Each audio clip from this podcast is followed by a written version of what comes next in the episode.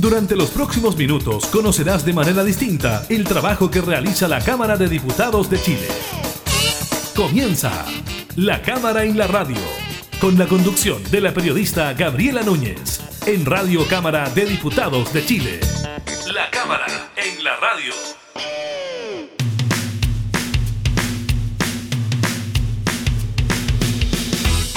Hola, ¿qué tal? ¿Cómo están? Bienvenidas, bienvenidos a una nueva edición de la Cámara en la Radio. Estamos junto a ustedes, como siempre, entregando información legislativa y temas de actualidad. En esta oportunidad estaremos revisando, como es tradicional, el informe del MinSal en cuanto a los casos de COVID-19. También estaremos conversando con el diputado de RN, Sebastián Torrealba, sobre la aprobación en la Cámara del proyecto que permite la eutanasia en nuestro país. Ahora esto será visto por el Senado. El empleo en el Gran Santiago también eh, tiene novedades, estaremos contándole sobre aquellas cifras y también le contaremos sobre todo lo que ha ocurrido en torno al tercer retiro del 10%, protestas, barricadas en distintos puntos del país, además el anuncio por parte del Tribunal Constitucional de que será el martes próximo la fecha en que se analizará el requerimiento presentado por el gobierno. Iniciamos la cámara en la radio.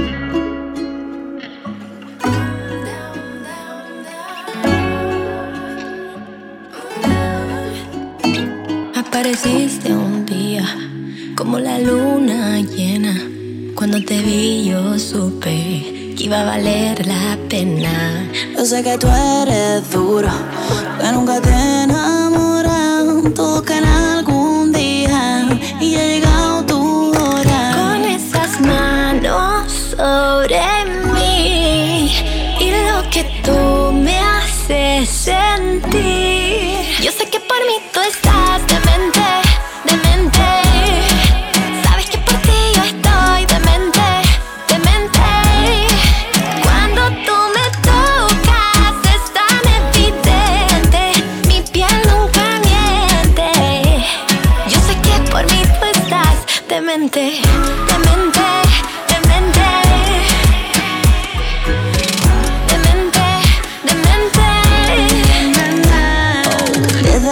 soy profesional. Soy una diosa, soy inmortal. Hoy voy a hacerte un pase especial. Sit back, relax. Me tienes de mente.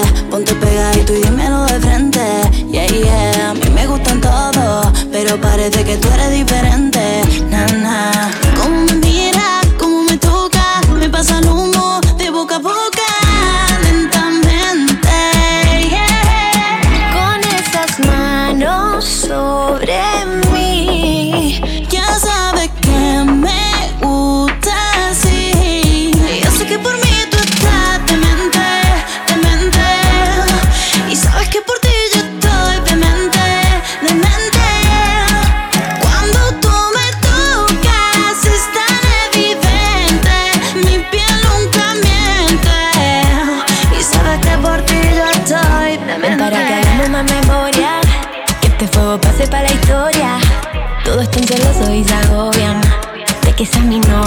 yo soy tu novia. Nuestra química hasta que explota. Se me nota y se te nota. Se te nota.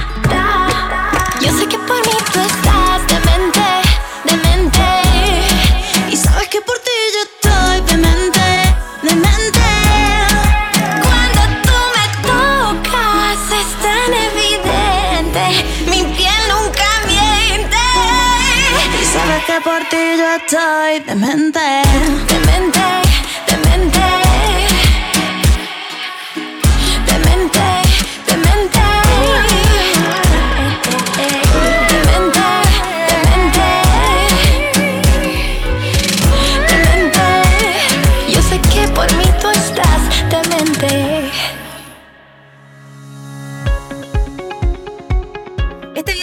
De abril el Ministerio de Salud reportó 109 decesos y 7.525 nuevos casos de coronavirus en el país.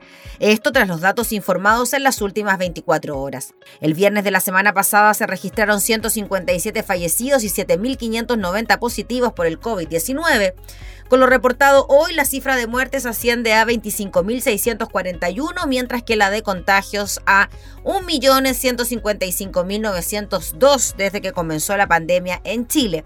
Además, en el informe publicado en el sitio web oficial se menciona que hay 226 camas UCI disponibles en todo el país. Esto es 12 más de las que había disponibles ayer.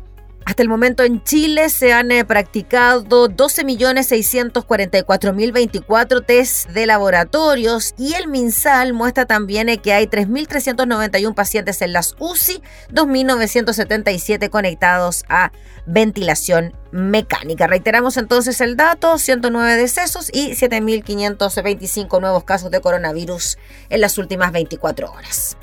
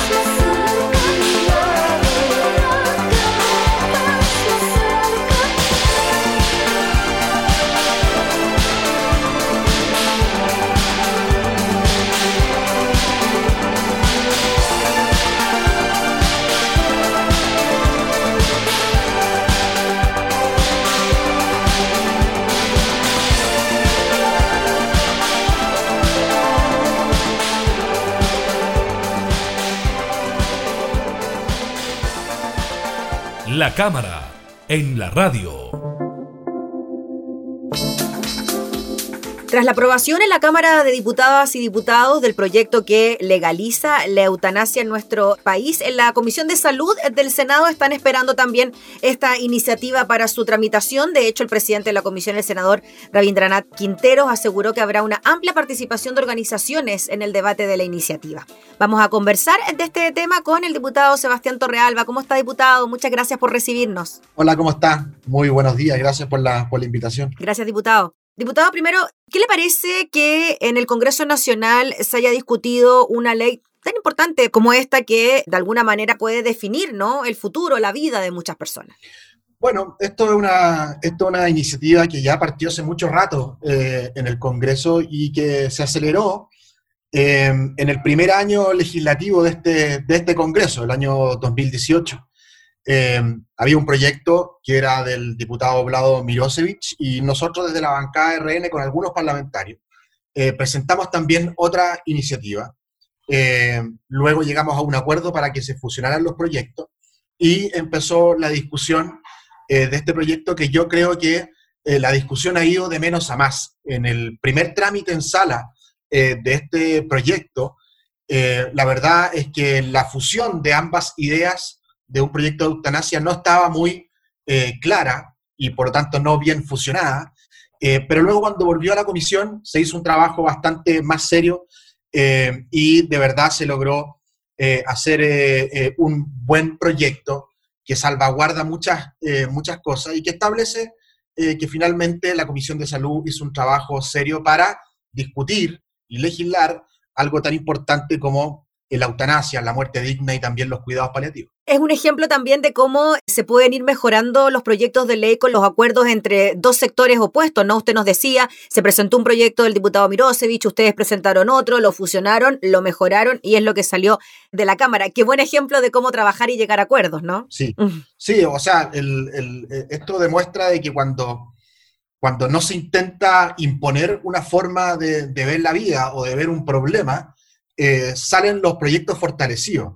Y aquí lo que logramos hacer eh, en, la en, la comisión, que lograron los, los, que son eh, diputados permanentes de esa comisión, lograron dialogar, encontrar acuerdos, encontrar formas para mejorar el proyecto. Y, eso, y eso se logró y eso la verdad es que es una buena noticia. Diputado, en cuanto a mm, los temas que incluye este proyecto de ley, algunas cosas que se plantearon, que se plantearon como propuestas que fueron rechazadas, por ejemplo, que esto no incluya a menores de 18 años, es decir, que solamente los mayores de edad puedan decidir en algún momento terminar con su vida. ¿Qué le parece que la ley o que el proyecto haya quedado así todavía? Bueno, eso es algo que nosotros, eh, fue una exigencia de nosotros eh, para poder continuar con la discusión del proyecto, porque la verdad es que si, si esa idea eh, seguían la discusión, la verdad es que se caía absolutamente, se, caía absolutamente todo, y eso logramos sacarlos en el, en el primer trámite en la sala, logramos rechazar eso, eh, y por lo tanto no se siguió la discusión en la comisión con respecto al tema, porque evidentemente la eutanasia es algo que eh, es una decisión personal que tiene que hacerse no solamente con toda la libertad del mundo, sino que también con todas las capacidades de poder tomar una, una buena decisión, y es evidente que un menor de edad no tiene eh, la capacidad completa para tomar una decisión libre con respecto a su propia vida. Eh, y por eso nosotros exigimos que eso eh, no siguiera, así como también exigimos de que tampoco se incluyeran las enfermedades psíquicas que finalmente se terminó rechazando en la comisión y, en la comisión y en la sala. y por eso te digo de que finalmente nuestra visión con respecto a la eutanasia eh, se fue imponiendo desde el diálogo, desde, la, desde, desde, el convencimiento hacia los otros de que finalmente eh, ni los menores de edad, ni aquellas personas que tienen enfermedades psíquicas eh, pueden tomar una buena decisión con respecto a su propia vida. Y otra cosa que nosotros agregamos, que no se había visto en el primer trámite y que sí se vio en el segundo trámite, es el compromiso total de la comisión con respecto a tener cuidados paliativos. Hoy día nosotros decimos, no puede haber eutanasia sin cuidados paliativos. ¿Y por qué razón? Por una razón muy simple.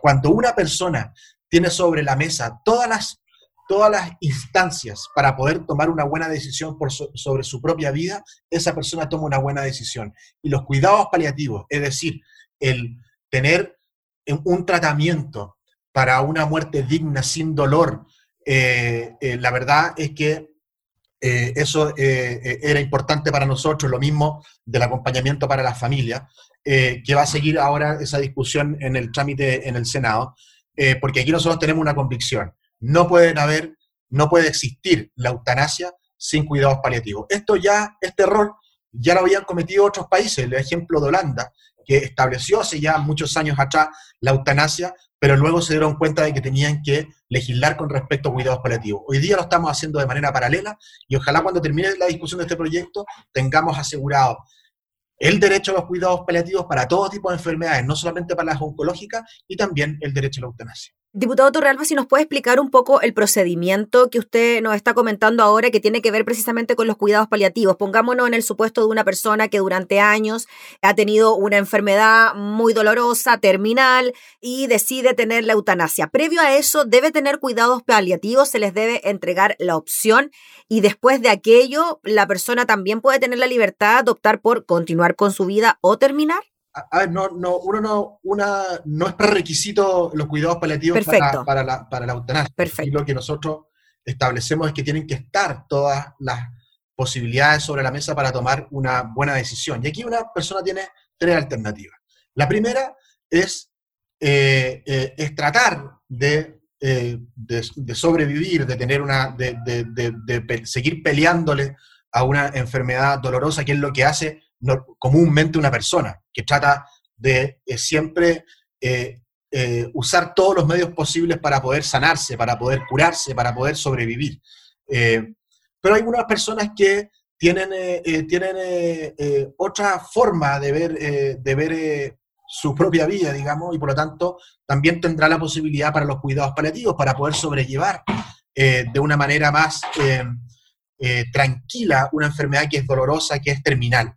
Y, luego está la, alternativa de la, eutanasia, que es la decisión propia de, una persona, sin la presión de nadie, para terminar con su vida luego de una enfermedad eh, dolorosa y terminal. Están las tres alternativas sobre la mesa. Mm. Cada persona eh, puede decidir cuál es el camino, pero nosotros creemos de que al momento de una persona de, tu, de tomar eh, los cuidados paliativos, las probabilidades de que esa persona decida finalmente la eutanasia eh, eh, es, más baja. Mm. y por lo tanto, están las tres alternativas sobre la mesa para tomar una buena decisión y la decisión personal de cada uno finalmente. ¿Y esos cuidados paliativos, diputados, deben correr a cuenta del Estado? En cuanto al costo me refiero. Sí, nosotros, nosotros lo... A ver, hoy día, hoy día existen dentro de la normativa sanitaria del, del, auge, existen los cuidados paliativos para enfermedades oncológicas. Eso existe.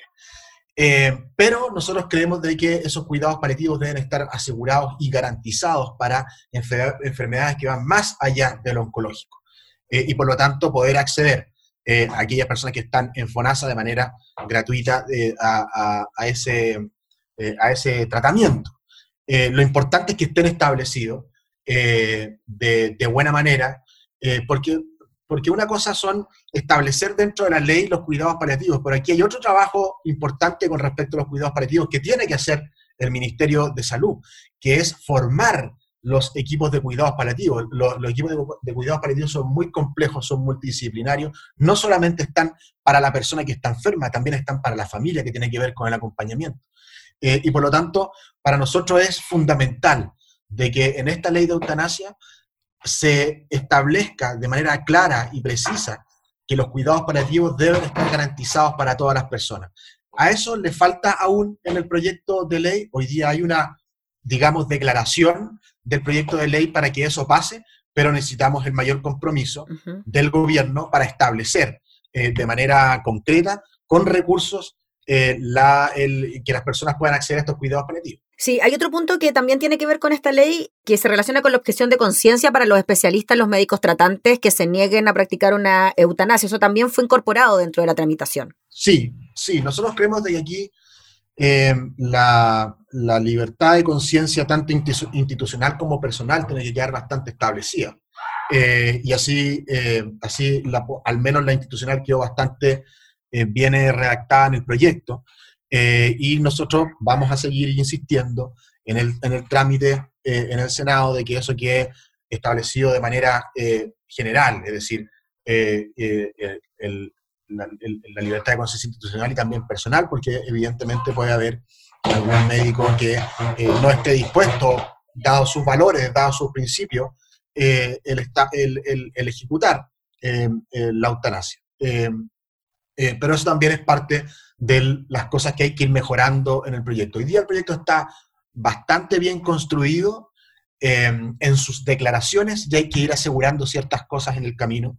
Eh, y para eso está el trámite en el Senado. Y no tengo duda de que en el Senado va a tener la misma altura de mira que hubo en la Cámara de Diputados. Muy bien, pues diputado Sebastián Torrealba, le agradecemos enormemente por el contacto para hablar de este tema y seguiremos también como usted muy de cerca lo que se viene en el Senado con este proyecto. Así que gracias, que esté muy bien. Muchas gracias. Muy buenos días. Chao, chao. Era el diputado Sebastián de Torrealba hablando entonces sobre la aprobación en la Cámara del proyecto que permite la eutanasia en Chile.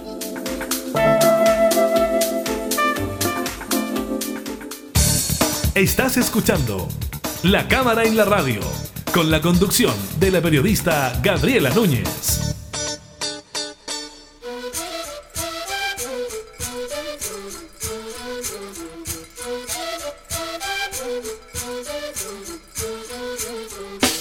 Vengo en busca de respuestas con el manojo lleno y las venas abiertas. Vengo como un libro abierto, ansiosa de aprender la historia no contada de nuestros ancestros, con el viento que dejaron los abuelos y que vive en cada pensamiento de esta amada tierra, tierra.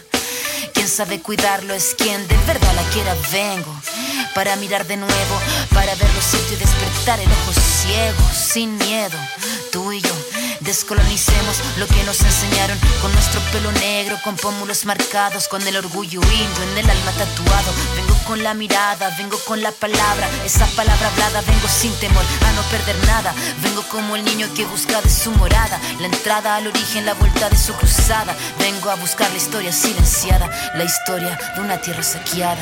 Vengo con el mundo y vengo con los pájaros, vengo con las flores y los árboles, sus cantos. Vengo con el cielo y sus constelaciones, con el mundo y todas sus estaciones. Vengo agradecida al punto de partida.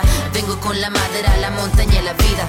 Vengo con el aire, el agua, la tierra y el fuego. Vengo a mirar el mundo de nuevo.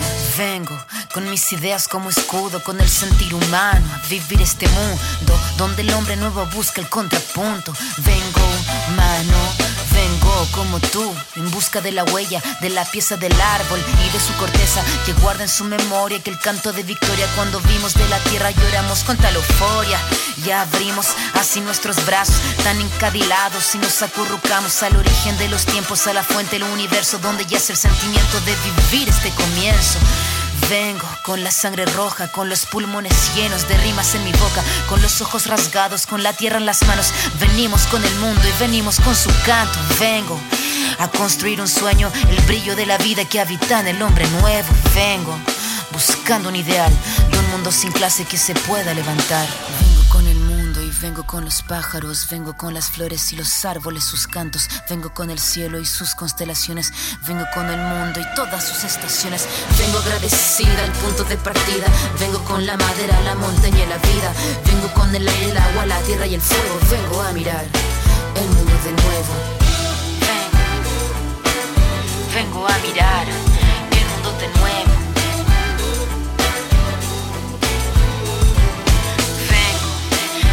De respuestas con el manojo lleno y las venas abiertas. Vengo.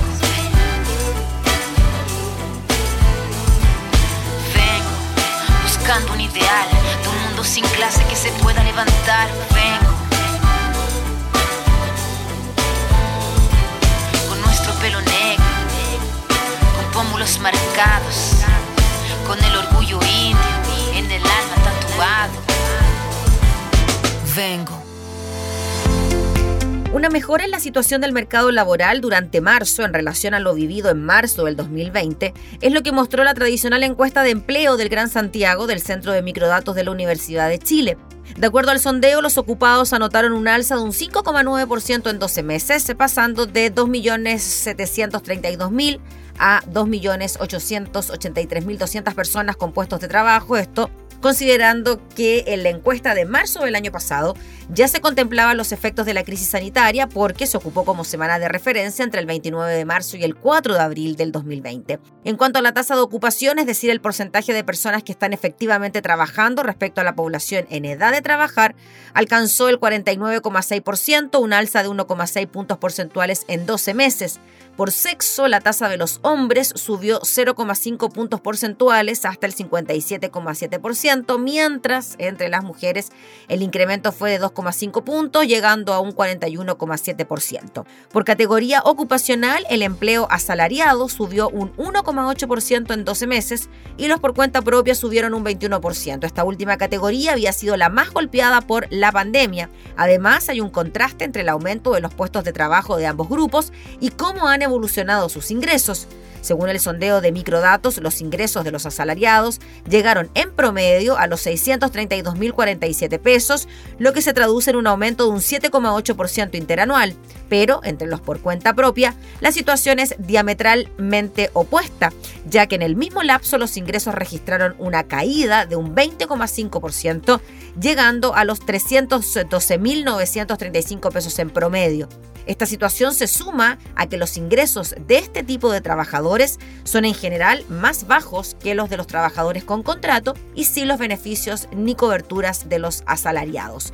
Ahora, con respecto a diciembre del año pasado, los ocupados mostraron una caída de un 4%, lo que se explica en parte por el regreso de las cuarentenas y las restricciones para trabajar, ya que parte de la muestra fue tomada cuando varias de estas medidas estaban en aplicación. En marzo, la tasa de desempleo en el Gran Santiago fue de un 11,3%, lo que equivale a 367.596 personas desocupadas. Si bien la cifra representó una baja de 0,2 puntos porcentuales respecto a diciembre de 2020 y de 4,3 puntos porcentuales si se compara con marzo del 2020, esto último se debió principalmente a una disminución de las personas que están participando del mercado laboral. Los inactivos, o sea, la población que está fuera de la fuerza de trabajo, aumentó tanto en el trimestre como en 12 meses. Del total de desocupados, el 87,8% corresponde a personas cesantes, es decir, que han trabajado anteriormente con remuneración. En este sentido, el tiempo promedio de cesantía pasó de 3,6 meses a 6,7 meses, casi 7 meses. Por otra parte, la tasa de participación laboral, que es la proporción de la población en edad de trabajar que es activa en el mercado laboral porque trabaja o busca empleo, es de un 55,9% y se ubica en un nivel más bajo que en marzo del 2020 con un 56,9%. También si se compara con la cifra observada hace tres meses. La encuesta además consultó sobre las razones para mantenerse inactivos. Ahí la principal respuesta fueron las razones de estudio, seguido de las jubilaciones, los quehaceres del hogar, la cuarentena, los subsidios y ayudas del Estado y los retiros del 10% de las AFP en un porcentaje muy menor, 0,5 y 0,3% respectivamente.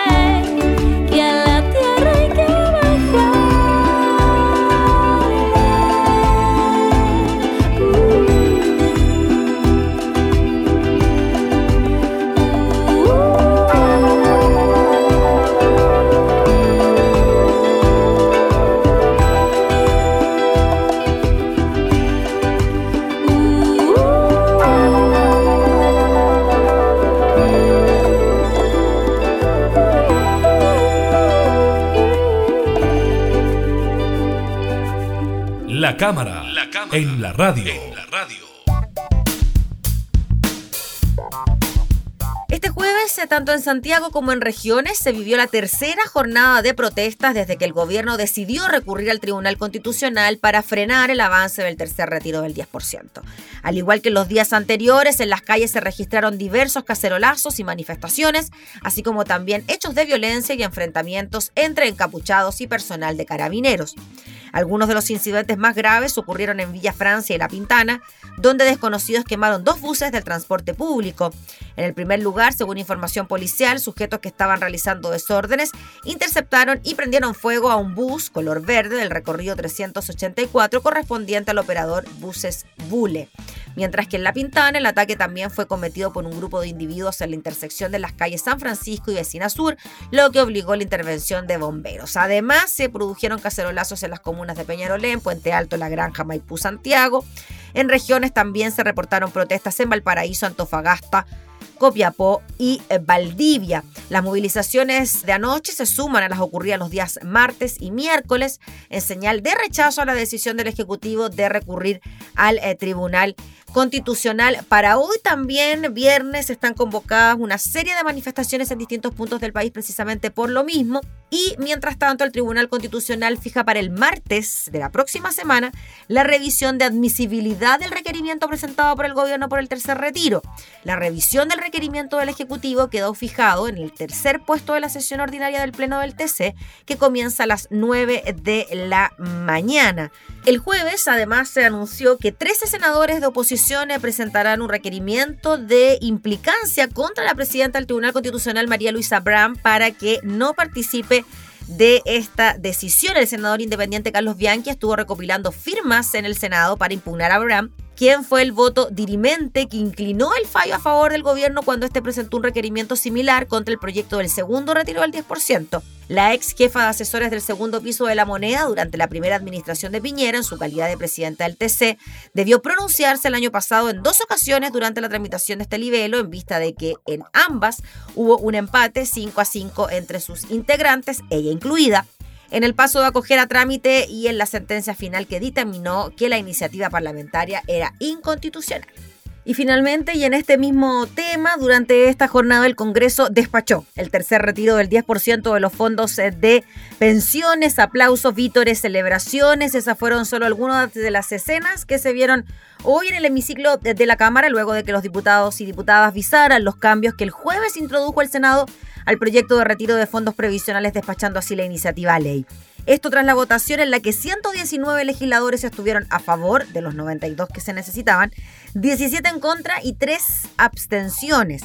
El futuro de la moción eh, parlamentaria, sin embargo, está en suspenso. Ya aún le falta sortear una última valla, la del Tribunal Constitucional. Esto ya que en dos semanas más el organismo deberá resolver si acoge el requerimiento ingresado por el gobierno del presidente Sebastián Piñera, buscando frenar la iniciativa. El escrito presentado por el Ejecutivo el martes ante el Tribunal Constitucional recoge los tres argumentos que ya esgrimió para el primer requerimiento que presentó ante el organismo por una reforma para el segundo retiro del 10% de los ahorros previsionales y que fue declarada inconstitucional. Así que estaremos atentos a cuál va a ser el desarrollo de esta noticia, si es que finalmente el Tribunal Constitucional primero declara admisible el recurso y si finalmente decide que es inconstitucional.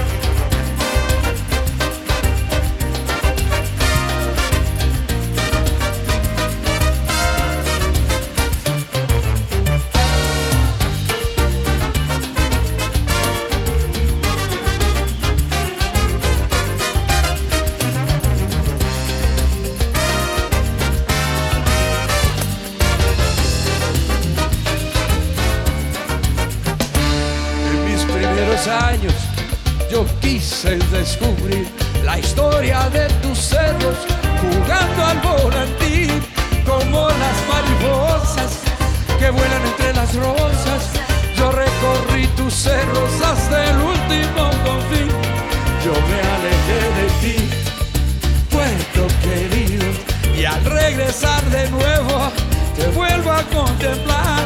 La joya del Pacífico te llaman los marinos y yo te llamo encanto como viña de mar. Del celo los placeres, yo me pasé al varón, me vine a cordillera en busca de tu amor. Te fuiste al cerro alegre y yo siempre detrás. Porteña buena moza, no me hagas sufrir más. La plaza de la victoria es un centro social, una avenida Pedro Montt, como tú no hay otra igual. Mas yo quisiera cantarte con todito el corazón, torpedera de mi ensueño, al paraíso de mi amor. Con todo mi corazón, hasta el último confín.